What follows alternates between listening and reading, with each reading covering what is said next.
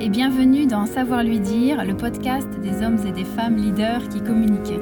Managers, entrepreneurs, chefs d'entreprise, vous qui portez un projet, vous qui êtes amenés à interagir en permanence avec vos équipes, vous qui prenez la parole face à des publics divers et vous qui tissez des liens avec de nombreux interlocuteurs, quels communicants êtes-vous? Ce podcast donne la parole aux leaders et décrypte leur prise de parole avec Savoir lui dire, l'agence qui vous aide à dire ce qui est important pour vous. Et aujourd'hui, je suis en compagnie de Guillaume de Dura. Bonjour Guillaume. Bonjour. Alors Guillaume, vous êtes euh, consultant en affaires publiques dans le domaine de la santé et du développement de la e-santé. Vous êtes missionné sur euh, les questions d'éthique en santé numérique et vous êtes le fondateur des universités d'été des déserts médicaux et numériques. Donc vous, en êtes aussi euh, le président. Euh, et je dois ajouter que vous êtes également un patient, vous souffrez d'une sclérose en plaques, un patient implanté dans un désert médical, justement, euh, puisque vous êtes euh, dans la Nièvre, très près de, Moulins, c'est ça? Oui, entre la Nièvre et l'Allier. Alors, tout d'abord, Guillaume, j'aimerais savoir, cette université d'été des déserts médicaux et numériques, est-ce que vous pourriez nous en décrire un petit peu la vocation? euh, oui, bien sûr. Merci de me recevoir. les déserts médicaux euh, sont un sujet euh, qui est assez à la, qui est à la mode depuis pas mal de temps. Et puis, je travaille sur le développement de l'e-santé, télémédecine et des applications de santé. Et en fait, je me suis aperçu qu'il y avait aussi un désert numérique en France et qu'on ne pouvait pas développer des applications de santé ou des solutions de télémédecine pour pallier au manque de médecins dans des endroits où il y avait à la fois un désert médical et à la fois un désert numérique. Mhm. Alors le terme désert numérique est un peu fort, mais c'est vrai qu'il y a beaucoup de zones grises qui ne sont pas vraiment des zones blanches, mais dans lesquelles un certain nombre de, le réseau passe mal. Et donc, mhm. on ne peut pas être assuré d'appeler des secours, on ne peut pas être assuré de faire de la télémédecine ou d'avoir une surveillance à domicile mhm. ou de retourner après une hospitalisation. Voilà, donc c'était un peu euh, faire une prise de, conscience du, du, grand public et des autorités sur le fait que le territoire ou les territoires, comme on les appelle maintenant, n'étaient pas complètement égaux devant euh, l'accès aux soins. Donc l'objectif, c'est de faire bouger euh, les autorités, euh, de, provoquer des actions en particulier? Oui, l'objectif était de faire bouger les autorités, de faire bouger aussi les opérateurs qui déclarent régulièrement l'ARCEP, qui couvre 98% du territoire national, et que la réalité n'est pas aussi belle. Mm. Alors, ces universités euh, d'été des déserts médicaux et numériques, elles ont été créées, vous les avez créées en 2017, première édition en 2017, deuxième édition en 2019. On espère pas de prochaine édition si ça bouge suffisamment, c'est ça? Oui, en 2017, c'était un peu sur un pari. On avait dit, mmh. on, va le faire, et puis il y avait eu des réactions euh, à la fois très enthousiastes parce qu'il n'y avait pas de langue de bois et on avait mmh. dit des choses qui euh, avant les crises gilets jaunes et autres, en disant que euh, certaines personnes n'ont pas accès à Internet mhm. alors qu'on paye, pas accès aux médecins, euh, dans les campagnes, mais pas seulement, euh, les centres-villes et autres. Et puis, et puis il y, a eu un, il y a eu un franc succès, un certain nombre d'auditions qui ont été qui ont donné qui ont suivi cette, cette édition et les départements de l'Allier ont demandé à ce qu'on le refasse en 2019 mhm. parce qu'ils avaient besoin d'avoir aussi un retentissement pour faire venir des médecins et, et faire bouger les choses. Voilà. Donc il n'est pas prévu d'en refaire non plus en 20, en 21. Mm. J'ai dit maintenant on arrête parce que c'est quelque chose qui n'a euh, pas vocation à durer. C'est mm. catastrophique. Mais... Alors vous avez lancé tout ça, vous, euh, vous, à divers titres, mais ce qui est intéressant, c'est que vous êtes à la fois un juriste, un consultant, un expert en fait dans de nombreux domaines de, de la santé, de la pharma, et en même temps, vous êtes un patient qui est confronté à la difficulté d'accès aux soins, euh, aux obstacles nombreux dans le parcours de soins du patient. Et du coup, ma question, c'est dans, dans, ce combat euh, sur les déserts médicaux, qui est le moteur? Laquelle de vos compétences ou expériences motive les autres? Euh, je, pense que c'est un ensemble, de, un ensemble de, de, toutes ces expériences et de toutes ces compétences, même si on se trouve jamais suffisamment compétent. Euh, parce qu'en en fait, il faut, pour, bien, pour bien parler ou bien faire avancer les idées, il faut être euh, légitime sur les mhm. sujets. Donc en fait, on m'a demandé mais pourquoi vous vous intéressez aux déserts médicaux alors que vous n'êtes pas médecin? Parce que les médecins s'occupaient du sujet. Ben, je ne suis pas mhm. médecin, mais je suis patient. Donc globalement, ça, ça m'intéresse, ça me parle. Et puis, quand on connaît le système de santé, bien, on comprend un peu mieux les obstacles. On comprend que les choses ne peuvent pas être, ne peuvent pas changer. Quand on travaille dans le numérique et le développement du numérique, on s'aperçoit aussi de, ce qui se développe, euh, le passage d'une start-up à une société. Mhm. donc, il faut, être, euh, il faut surtout être légitime et avoir des convictions. Et à ce moment-là, Mm. euh, quand on n'a pas de dogme en tant que patient, c'est-à-dire qu'on n'est pas constamment dans l'opposition euh, à, à à toute chose, quand on est Mhm. capable de parler avec des, des- des médecins qui sont de- issus de différents syndicats, euh, tous Mhm. opposés, et puis, et puis des, des, des acteurs publics qui, eux, ont du mal aussi parfois à, à faire avancer les choses, qui ne sont pas dans la notion de temps euh, qui est la même que la nôtre. Voilà. Mm. Donc il faut, être, il faut être légitime et puis surtout être ouvert aux autres Mhm. pour adapter le discours. Donc ça veut dire que vous, vous parlez aussi de votre place de patient? Et en même temps un patient qui euh, connaît un certain nombre de choses.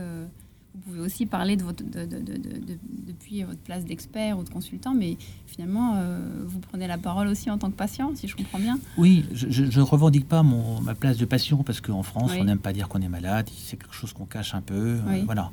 En revanche, quand on nous dit euh, mais vous avez oublié les patients, là, effectivement, je lève la main et je dis je suis patient et je suis légitime et j'ai tout un Oui. mon dossier médical qui fait Et- et un mètre de haut. Ouais, c'est ça. Alors en même temps, c'est vrai que c'est cette université des déserts médicaux et numériques, ce n'est pas non plus une réunion d'associations de patients. Hein, c'est une réunion plutôt des, des institutions. euh, Oui, au départ, c'était faire venir des opérateurs euh, et des médecins. mm. Et puis quelques patients, évidemment, euh, dans une campagne qui est la mienne, un, un lieu dans lequel on capte assez mal. Et puis, évidemment, les maires, les, les gens du département, Mm. euh, de l'ARS, pour discuter de ce sujet. Mm. Euh, parce que le constat était que les opérateurs étaient, étaient absents, Mm. d'abord. Euh, les patients sont là, étaient là, étaient au rendez-vous, ils étaient encore plus là en 2019, Mm. et, et je, le, et je le suis aussi. Mais la question était... euh, euh, vous voyez, on parle beaucoup du patient connecté, mais Oui. il faut revenir à des associations de gens qui ne sont pas connectés, c'est Mm. c'est pas évident. Mm. L'idée, D'accord. pour les joindre. Donc voilà, l'idée était de, de- de faire le lien avec des gens qui étaient connectés, et dit voilà, association de patients, qui avez-vous comme adhérent dans votre réseau ici? Ben, Personne, puisqu'ils ne sont pas connectés. Donc, Mm, euh, ouais, tout à fait. Vous, Guillaume de Duras, à 52 ans, euh, quel type de communicant êtes-vous? Vous diriez que vous êtes quel genre de communicant? Ah, mais je ne sais pas du tout parce que je n'ai pas fait d'études de communication. Oui. Je ne suis pas communicant du tout au départ. Oui. C'est parce que j'ai eu, je pense, des convictions Oui. que petit à petit j'ai pris la parole, on me l'a donnée, et Mhm. puis euh, et puis qu'on me redemande, qu'on m'invite et que vous m'invitez aujourd'hui. Oui, vous avez des choses à dire, donc vous êtes devenu communicant euh, par la force des choses, Je presque suis venu communicant par la force des choses. Mhm. J'avais juste une formation d'avocat qui me permettait sans doute de structurer ma pensée, je pense.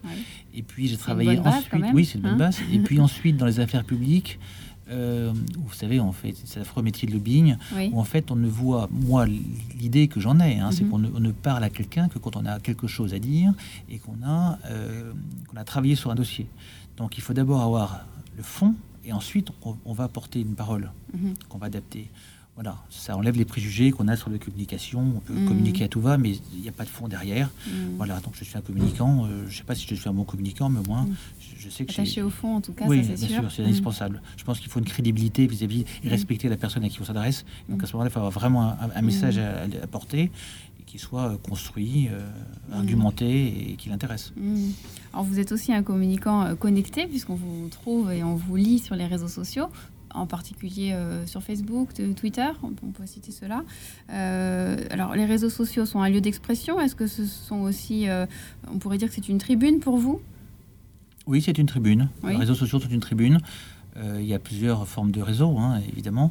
Une tribune efficace qui porte ses fruits ou- La tribune est très efficace pour ce qui est de, de Twitter, par exemple. Oui. Facebook, j'ai un compte qui est fermé qui me permet d'avoir une, une voix un peu plus libre parfois. Parce que euh, sur Twitter, je fais attention à ce que je dis quand même. Je ne vais Oui.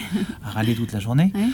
Euh, en revanche, c'est vrai que je suis sur Twitter depuis extrêmement longtemps et que j'étais un des premiers à tweeter en santé, même si je me suis fait dépasser par d'autres influenceurs. Mais, Mhm. mais voilà. C'est un lieu de rencontre aussi, puisque nous on s'est rencontrés euh, sur les réseaux. On se Oui, c'est un lieu de rencontre, bien sûr. euh, Est-ce que c'est particulièrement vrai dans la communauté des patients, justement? Est-ce que les patients sont particulièrement euh, connectés et se rencontrent sur les réseaux?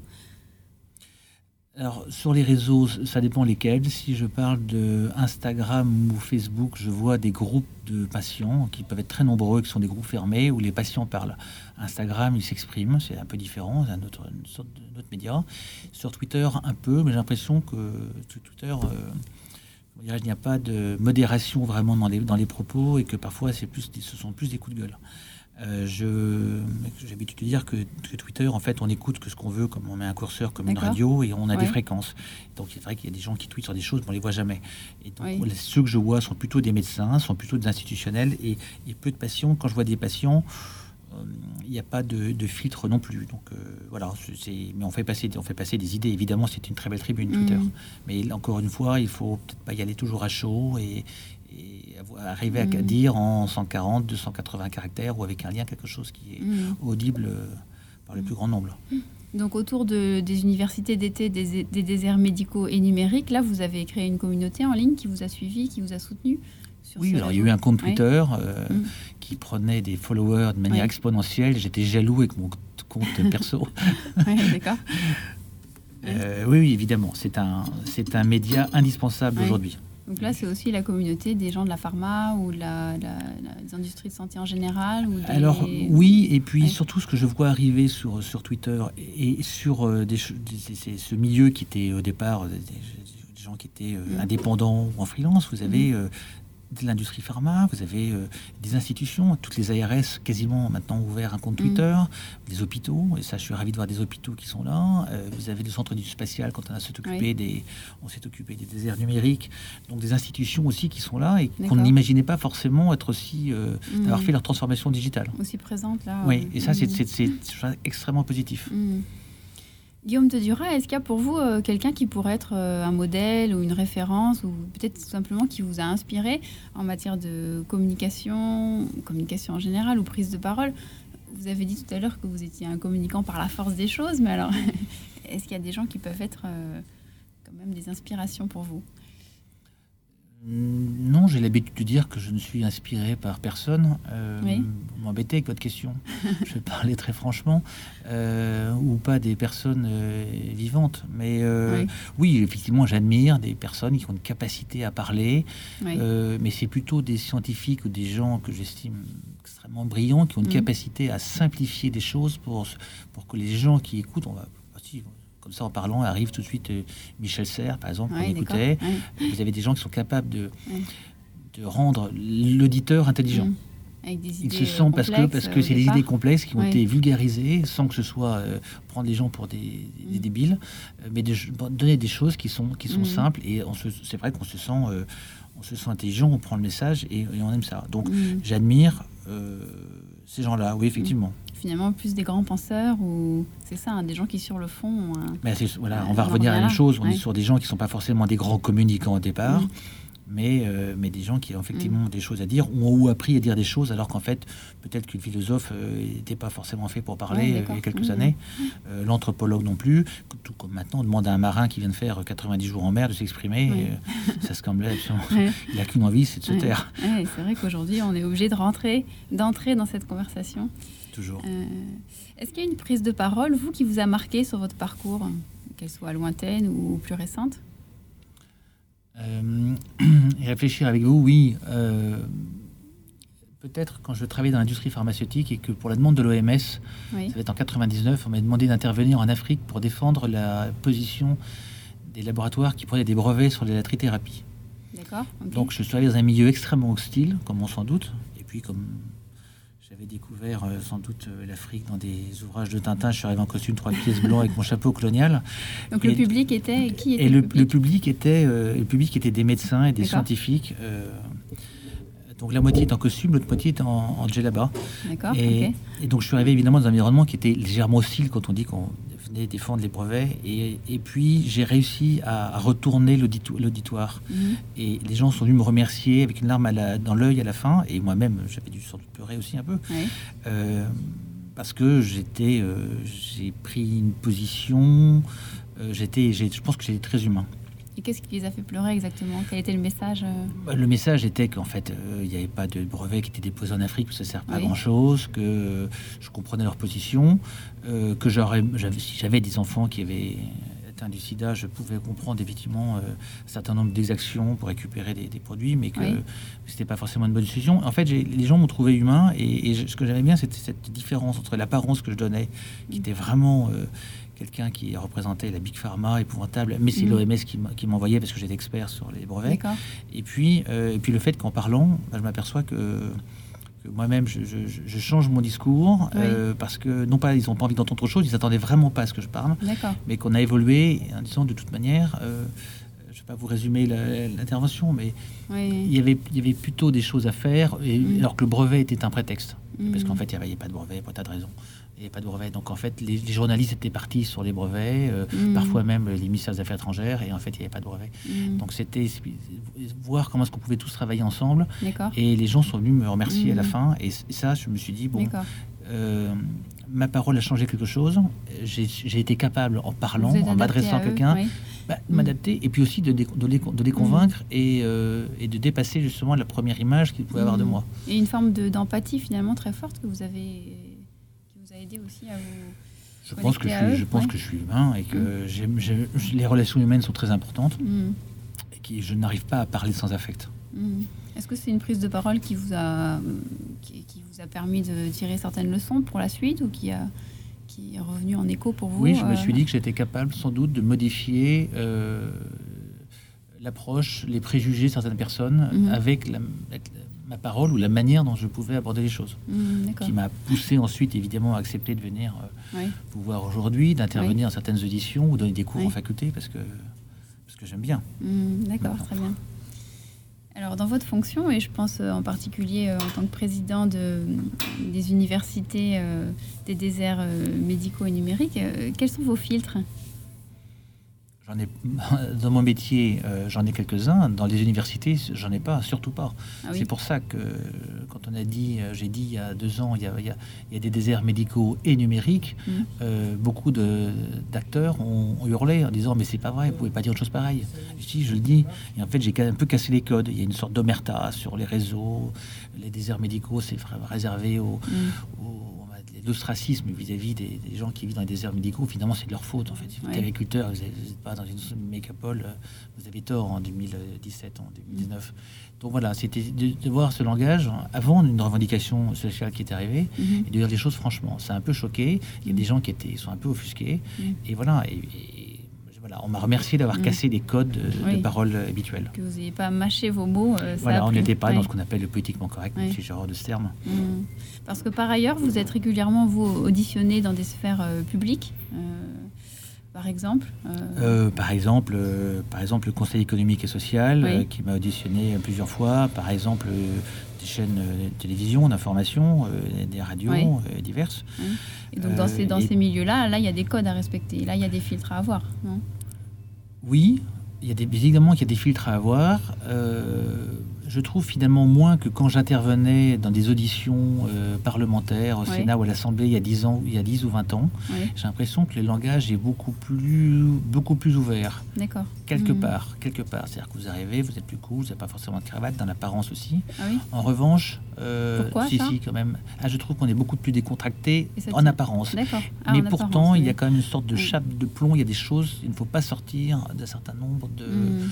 de certaines lignes. Voilà. Et moi, évidemment, on m'invite, j'a- j'accepte, je suis ravi. Là, je me Mm. tiens bien parce que j'ai pas de raison de, de- de- sur- Oui. de- voilà, ruer dans les brancards. Mais ce qui est génial, c'est quand on arrive toujours bien propre sur soi et qu'on dit, bon, on va Oui. entendre des choses calmes et de pouvoir, une fois qu'on a la parole, Mm. vous savez, c'est un peu comme les émissions autrefois de Michel Pollack ou autre. Oui, voilà. tout à fait. Alors justement, quand vous avez un un face-à-face important ou une prise de parole qui pour vous euh, aussi a de l'importance, comment vous vous préparez en amont? Ou juste avant Ben, euh, Comme je ne suis pas communicant, je n'ai pas pris de cours, je ne suis pas passé par une école de communication, euh, je pense que je ne sais pas me préparer ou je ne Oui. me prépare pas. Alors, comme je connais à peu près mes sujets, euh, à part évidemment pour des cours, ou choses comme ça, mais je, je les, je les connais, donc ils viennent. Oui, J'essaie juste de de pas être stressé et d'être décontracté. Voilà. d'accord. Alors, Donc juste avant d'entrer en scène, il y a un truc, un- une astuce Non, un- j'ai pas de gris-gris, je n'ai pas de choses Non. comme particulières. Pas de rite. Voilà. Non, j'ai un risque, j'ai quelque chose que je. Ma meilleure interview, celle qui était la plus.